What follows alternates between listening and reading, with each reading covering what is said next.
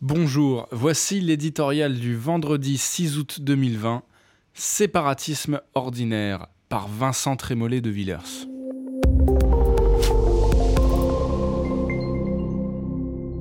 Insupportable, odieux, inacceptable, le nuancier de l'indignation serait-il la seule arme contre la violence?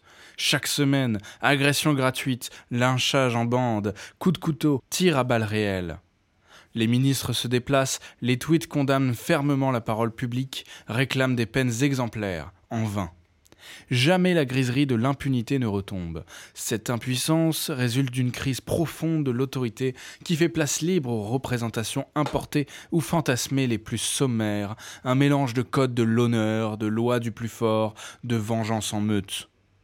Une société, la nôtre, qui se contemple dans sa déconstruction et son autoflagellation, se trouve démunie face à ceux qui la défient jusque dans les plus minuscules détails de la vie quotidienne.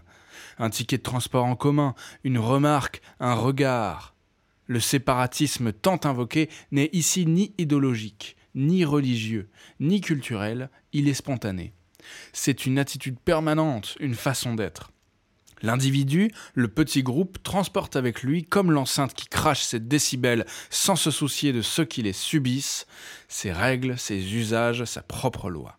Les plus aisés, rompus aux stratégies d'évitement, se réfugient dans des enclaves protégées, mais les autres doivent vivre avec cette éprouvante menace.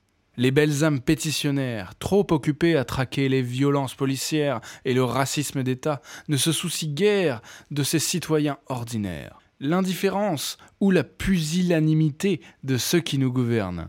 Jean Castex, Jean Castex et Gérald Darmanin assurent qu'ils seront intraitables avec ces sensibilités qui mènent parfois jusqu'à la mort. On ne demande qu'à les croire, mais en cette matière, la parole, même la plus forte, se dévitalise dès qu'elle est prononcée.